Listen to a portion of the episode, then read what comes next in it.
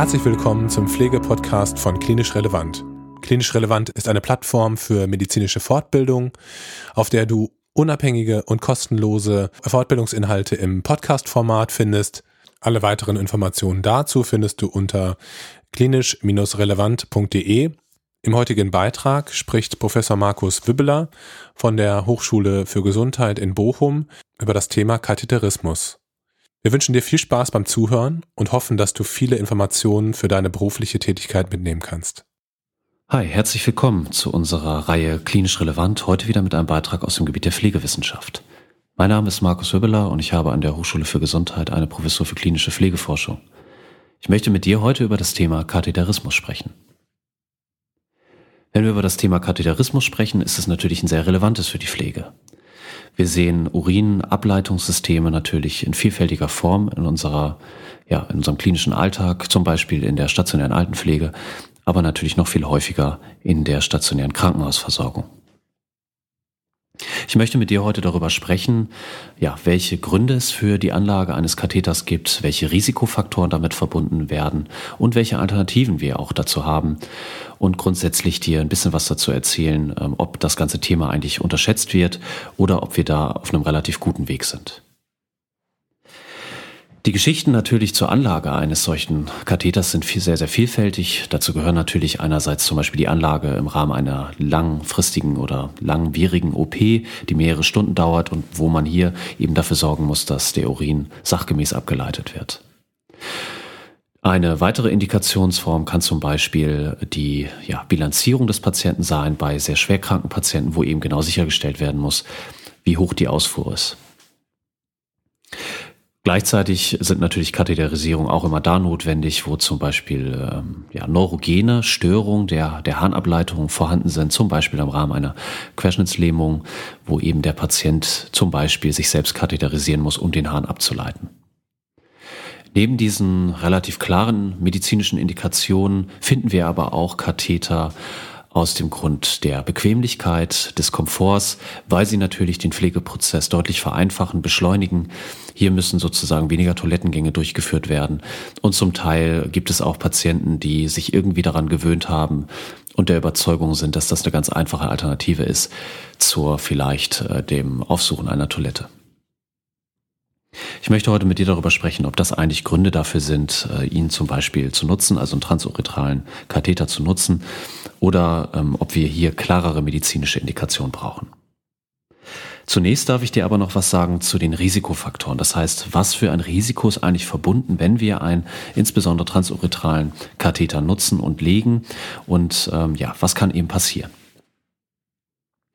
Wenn wir uns äh, diesem Thema nähern, ist es immer wichtig, die Frage der nosokominalen Infektion im Auge zu behalten. Das heißt also der, der Infektion, die im Rahmen eines Krankenhausaufenthalts aufgetreten sind. Das heißt, der Patient hat diese nicht mitgebracht, sondern eben er ist aufgrund des Krankenhausaufenthalts dann eben hier einem Infekt unterlegen, den er vorher nicht hatte.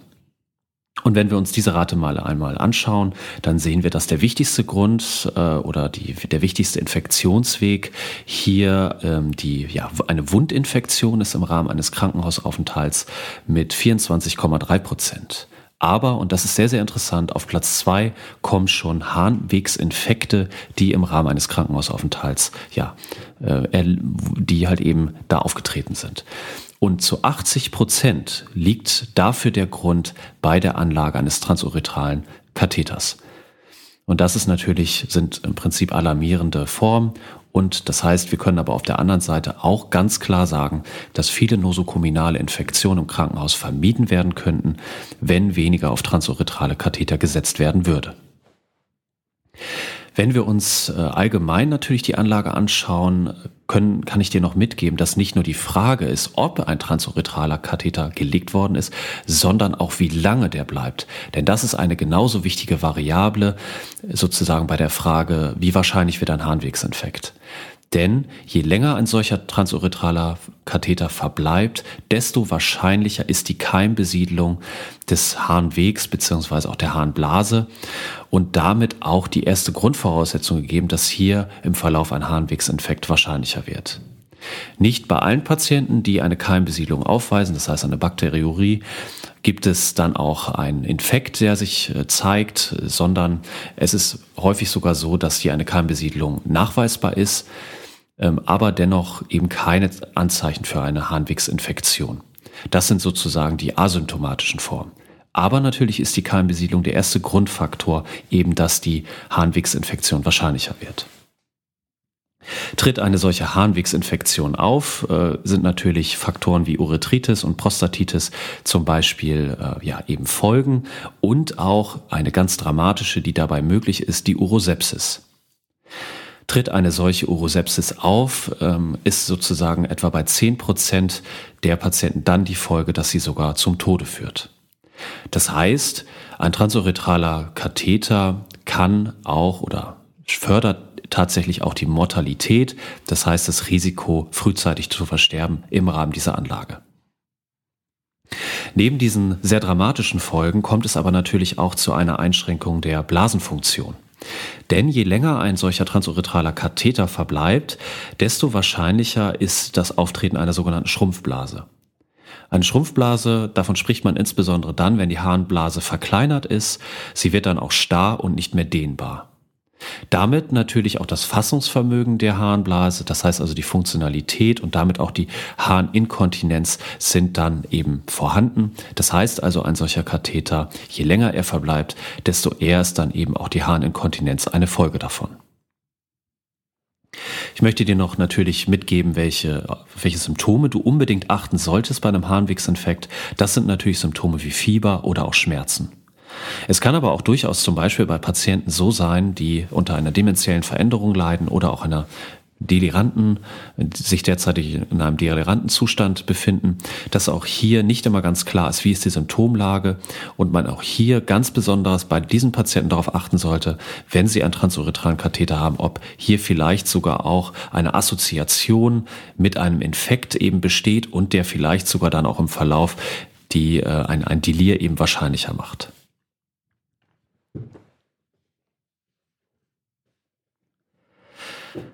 Welche Erreger spielen denn eigentlich eine Rolle bei den Harnwegsinfekten? Und hier sind natürlich die wichtigsten Escherichia coli und die Enterokokken. Diese sind für weit über 60 Prozent der eben Harnwegsinfekte verantwortlich und die befinden sich natürlich insbesondere in der Darmflora. Diese, ja, dieses Erregerreservoir befindet sich natürlich beim Patienten selbst und insbesondere natürlich der Umgebung, also der Perianalregion, das heißt der Umgebung des Anus, die dann auch dementsprechend im ja, äh, Harnleiter beziehungsweise dann der Harnblase eben zu einer Infektion führen kann. Neben diesen Erregern, die bereits bei Patienten vorhanden sind, ist aber genauso die miss, äh, ja, missbräuchliche Verwendung oder die Missachtung der Regeln bei der Verwendung von von den hygienischen ja, eben Regeln, die bei der Pflege auch und der Anlage eines solchen transuretralen Katheters zu beachten sind, ein ebenso häufiger Grund, eben diese Erreger einzuschleppen. Dabei kommt es natürlich einerseits bei der Anlage eben dazu, dass hier eine Kontamination auftritt, aber natürlich auch bei der unsachgemäßen Verwendung, insbesondere wenn ein System, ja eben ein geschlossenes System bei der Diskonnektion, das heißt also bei zum Beispiel der, äh, wenn man den, den Schlauch eben von dem Ablassbeutel eben trennt, dass auch hier die Wahrscheinlichkeit immer gegeben ist bei jeder Trennung, dass hier auch eine Erregerkontamination auftritt, die dann im Verlauf auch einen Harnwegsinfekt wahrscheinlicher macht. Wenn wir über ja, Risikogruppen sprechen, sollten wir noch einmal auch die Risikofaktoren uns vorm Auge führen. Das heißt, welche Patienten sind besonders gefährdet, einen solchen Harnwegsinfekt zu erleiden und wo sollte besonders vorsichtig vorgegangen werden bei der Frage, ist ein solcher transurethraler Katheter hier das Mittel der Wahl? Risikofaktoren sind insbesondere schon da gegeben, wo Menschen über 50 Jahre alt sind. Das heißt, das fortgeschrittene Lebensalter, also ein höheres Lebensalter als 50 sorgen bereits dafür, dass ein Harnwegsinfekt wahrscheinlicher wird. Daneben natürlich auch das weibliche Geschlecht aufgrund der Anatomie. Hier ist natürlich der Harnleiter deutlich kürzer als bei der, bei der, bei dem eines Mannes. Und das führt eben auch zu einer Erhöhung der Harnwegsinfektionswahrscheinlichkeit. Neben äh, diesen Faktoren gehört auch der Diabetes mellitus, ein sehr häufiges Problem in der Bevölkerung natürlich ähm, auch dazu. Das heißt, Menschen mit Diabetes mellitus haben auch ein höheres Risiko, ein höheres, äh, höheres Auftreten, eine höhere Auftretenswahrscheinlichkeit für eine Harnwegsinfektion. Auch solche mit einer Herz, äh, mit einer Niereninsuffizienz. Zusätzlich sind besonders natürlich Patienten gefährdet, die bereits unter einer Stuhlinkontinenz leiden, denn hier ist natürlich auch die Einhaltung der hygienischen Rahmenbedingungen umso schwerer.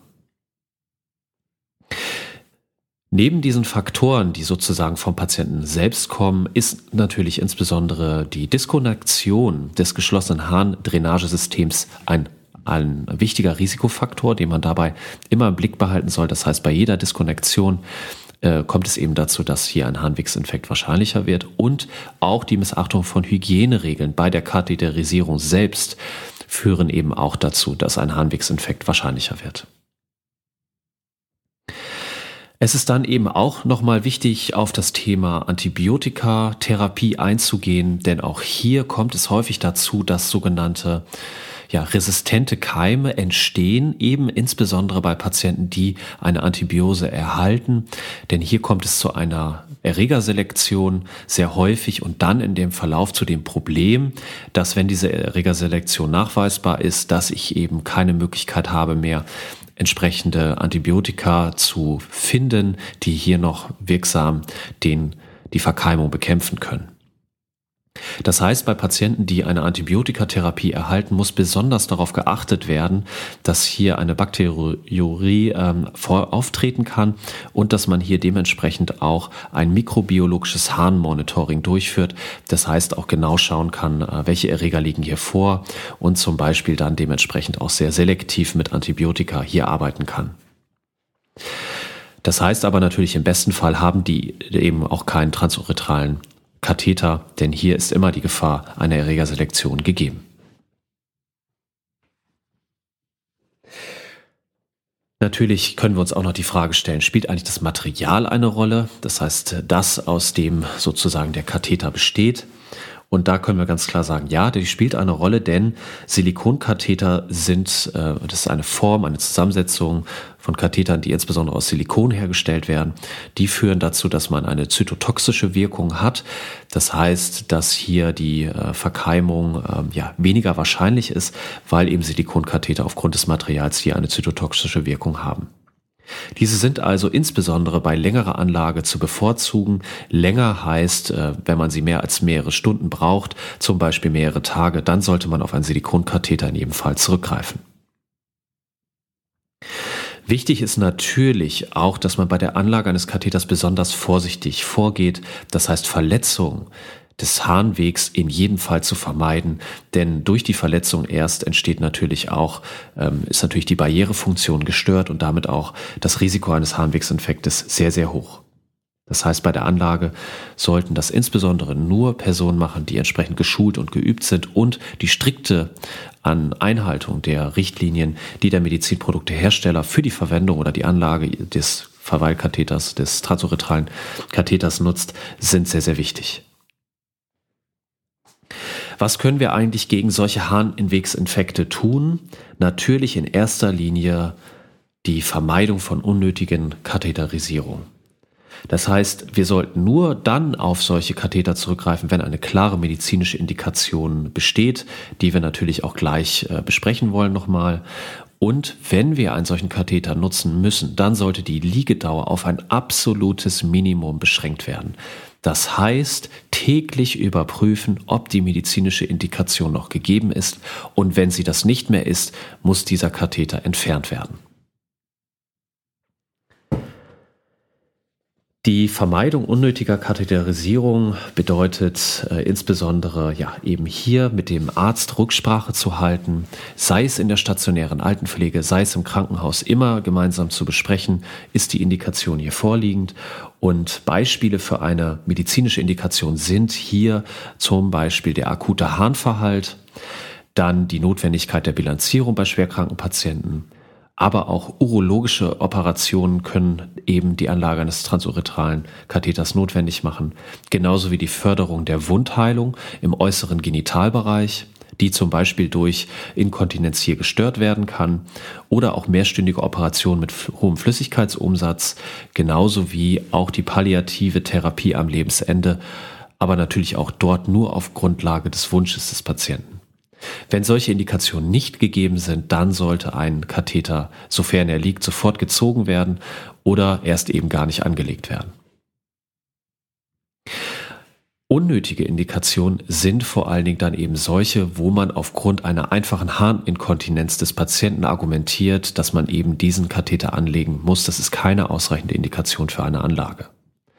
Auch ebenso die Verlängerung der, Karte, des, der Katheterisierung über mehrere Tage oder Wochen nach einer notwendigen medizinischen Indikation, die dann aber nicht mehr gegeben ist, zum Beispiel weil der Patient aus dem OP mit eben einem solchen Katheter gekommen ist, der dann im Rahmen der Nachbehandlung einfach verbleibt und dann vielleicht sogar auch noch in der stationären Altenpflege dann weiter genutzt wird, weil man vielleicht auch gar nicht so genau weiß, ob diese Indikation noch besteht oder vielleicht denkt, das ist notwendig. Hier muss insbesondere sofort Rücksprache Rücksprache gehalten werden mit dem Arzt, um hier sicherzustellen, äh, ob eben eine Indikation gegeben ist und wenn nicht, dann eben, wie ich sagte schon mehrfach, dann der Katheter gezogen werden. Bei neurogenen Blasenentleerungsstörungen, zum Beispiel aufgrund einer Querschnittlähmung, sollte hierbei auf Einmalkatheterisierung zurückgegriffen werden. Das ist das Mittel der Wahl und das sollte idealerweise auch von den Patienten selbst durchgeführt werden unter Berücksichtigung der aseptischen Bedingungen. Hier sind sozusagen ähm, ja, Pi mal Daumenwerte sechsmal am Tag. Ähm, hier sozusagen eine Eigenkatheterisierung, eine Einmalkatheterisierung genutzt werden dann der Hahn abgeleitet werden und dann dementsprechend auch der Fremdkörper wieder entfernt. Wenn du einen Katheter mal anlegen musst, dann solltest du darauf achten, insbesondere bei die Legetechnik sauber durchzuführen und so solltest sicherstellen, dass du ausreichend Training und Schulung damit bekommen hast. Das heißt, äh, wenn du einen Katheter legen musst, solltest du, äh, wenn du wenig Erfahrung hast, auf jeden Fall von einem Kollegen begleitet werden, der hier dir helfen kann, dir Tipps geben kann. Und in erster Linie musst du darauf achten, dass du die Regeln und die Anweisung des Medizinprodukteherstellers einhältst. Das heißt, wie das Ganze gelegt werden soll. Grundsätzliche Bedingungen sind natürlich aseptisch, das heißt, du musst darauf achten, dass du hier sterile Bedingungen einhältst und dementsprechend auch darauf achtest, dass du dein Material so positionierst, dass dein Material eben diese sterilen Bedingungen einhält und eben nicht verkeimt wird, wenn du den Katheter anlegst. Hierzu musst du auf jeden Fall sterile Handschuhe tragen und du musst ein steriles Gleitmittel verwenden. Die Gleitmittel haben in der Regel dann auch eine analgetische Wirkung, das heißt, der Patient muss dann auch keine ähm, Schmerzen bei der Anlage des Katheters erleiden. Wenn du einen Katheter auswählst, musst du unbedingt darauf achten, dass du die richtige Stärke nutzt. Denn hier gibt es Unterschiede zwischen den verschiedenen Patienten ähm, nämlich bei der Frage, wie, wie groß, also wie ist sozusagen der Durchmesser des Harnleiters. Und hier musst du dann dementsprechend auf den richtigen Katheter zurückgreifen. Bei Erwachsenen liegt er etwa bei 18. Ähm, genau. Also als Größe, als Richtwert, der da hier eben genutzt werden soll. Auf keinen Fall solltest du einen zu großen Katheter verwenden, da hier natürlich die Verletzungsgefahr besonders groß ist. Wenn du ähm, Katheter-Sets eben nutzt, ähm, das ist im Prinzip ja natürlich das häufigste, das heißt, wo der Medizinproduktehersteller schon alle Materialien bereitstellt für die Anlage des Katheters, solltest du bei der Nutzung der Ballonfüllung darauf achten, dass du acht bis zehnprozentige Glycerol-Wasserlösung nutzt, denn diese hat bestimmte Vorteile, bei der äh, Prävention von der Diffusion des, der Flüssigkeit in die Harnbleise, denn hier sorgt es dafür, dass, die, dass der Verschluss dementsprechend sichergestellt wird. Das heißt also bei der Blockade, das heißt aus diesem Ballon, dass eben keine Flüssigkeit äh, entweicht und hier der Katheter auch sicher liegt. Wenn du ähm, Patienten hast, die, wo, wo absehbar ist, dass der Katheter länger als fünf Tage verbleiben muss, dann sollte hier darüber gesprochen werden, ob der suprapubische Katheter nicht die bessere Alternative ist. Denn der suprapubische Katheter bietet Vorteile bei der Infektionsprävention, sofern die Anlage dementsprechend unter sterilen Bedingungen durchgeführt worden ist, äh, bietet der eben gewisse Vorteile und dieser sollte dann bevorzugt werden vor dem transuretralen Katheter, der für eine langfristige Anlage nicht ausgerichtet ist. Wenn du ähm, sozusagen noch weitere Alternativen brauchst, für Männer gibt es hier Kondomurinale. Diese Kondomurinale werden meistens auch unterschätzt. Die sind für eine, ja, für eine tägliche Anwendung äh, ganz gut geeignet, vor allen Dingen für Anwendungen über die Nacht. Hier äh, muss aber natürlich sichergestellt werden, dass täglich das Kondomurinal gewechselt wird. Ist also auch ähm, etwas, was man eigentlich nur für wenige Stunden nutzt, zum Beispiel über die Nacht und was der Patient sogar bei sich selbst anlegen kann. Das geht aber natürlich nur bei Männern. Bei Frauen ist das keine Alternative. Kondomurinale sind ja im Prinzip nichts anderes als, also man muss sich das so vorstellen wie ein Kondom, an dessen Ende dann eben ein, ein Ableitungsschlauch positioniert ist, der dann eben dementsprechend auch in einen ja, Auffangbehälter führt. Und da wir keine invasive Technik hierbei nutzen müssen, ist hier ähm, ja eben das Mittel der Wahl vor dem transuretralen Katheter gegeben. Das nutzt man zum Beispiel auch bei Patienten sehr häufig, die ähm, ja über die Nacht, wo, wo Harndrang eben plötzlich auch auftreten kann und wo man zum Beispiel den Bewegungsablauf nicht mehr so richtig koordinieren kann, wie zum Beispiel bei Menschen mit Morbus Parkinson, werden diese Systeme häufig sehr gerne verwendet. Daneben ist natürlich die gute Pflege die allerwichtigste Alternative, das heißt das Angebot regelmäßiger Toilettengänge und äh, das eben als Mittel der Wahl natürlich ähm, der richtige Weg vor einem transuretralen Verweilkatheter oder Katheter. Es gibt natürlich auch äh, aufsaugende Materialien, sofern eine Tröpfcheninfektion, ähm, äh, Harninkontinenz nicht, nicht vermeidbar ist. Da kann man zum Beispiel natürlich, ähm, ja, wie du, wie du weißt, auf gute Materialien heutzutage zurückgreifen, die ja auch ein angenehmes Gefühl ermöglichen, wo auch Feuchtigkeit weitgehend ausgeschlossen ist. Ja, das Allerwichtigste ist eben, dass du äh, im Team immer darüber sprichst, ähm, ob eben ein solcher Katheter hier bei dem Patienten ja eben eine, Medikation, eine Indikation eben besteht. Das Ganze muss mit dem Arzt besprochen werden. Wenn nicht, solltest du dafür sorgen, dass eben erst kein Katheter angelegt wird und wenn ein solcher besteht, ihn frühzeitig zu entfernen. Dann sollte natürlich bei der Anlagetechnik darauf geachtet werden, dass du ausreichend Qualifikation und Schulung hast und dass du dich genau an die aseptischen Bedingungen hältst, die dafür notwendig sind. Und eben darauf achtest, dass bei der Anlage, dass du den richtigen Katheter nimmst in der richtigen Stärke und dass hier Verletzungen des Harnwegs eben ausgestört, äh, ausgeschlossen sind. Du solltest eben, wie auch, äh, solltest dann eben auch wissen, dass ähm, solche Katheter eben keine triviale Maßnahme sind, sondern eben das Harnwegsinfektionsrisiko und sogar im Verlauf der Mortalität des Patienten ja, eben erhöhen und dass hier eben das keine einfache Maßnahme ist, die man so mal eben machen sollte, sondern hierfür brauchst du eine klarische medizinische Indikation.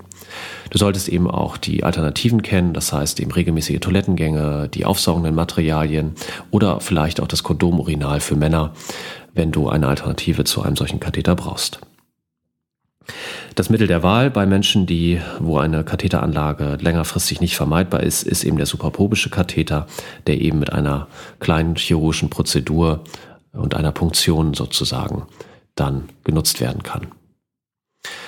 Ich hoffe, dir einen kleinen Überblick gegeben zu haben über dieses komplexe Thema. Es ist ganz wichtig, dass wir ja eben zur Prävention von Harnwegsinfekten im Krankenhaus beitragen, indem wir weniger solcher Katheter anlegen und sie, wenn sie angelegt sind, eben frühzeitig entfernen. Ich wünsche dir auf jeden Fall eine gute Zeit, bedanke mich für dein Zuhören und freue mich auf den nächsten Podcast mit dir und bis bald. Tschüss. Vielen Dank fürs Zuhören. Wenn dir dieser Podcast gefallen hat, dann teile ihn doch gerne mit deinen Kolleginnen und Kollegen. Bitte beachte auch unsere weiteren Podcasts aus dem Bereich der Pflegewissenschaft, die du auf unserer Plattform klinisch relevant hören kannst. Wenn du uns einen großen Gefallen tun möchtest, dann bewerte uns doch gerne bei Apple Podcasts.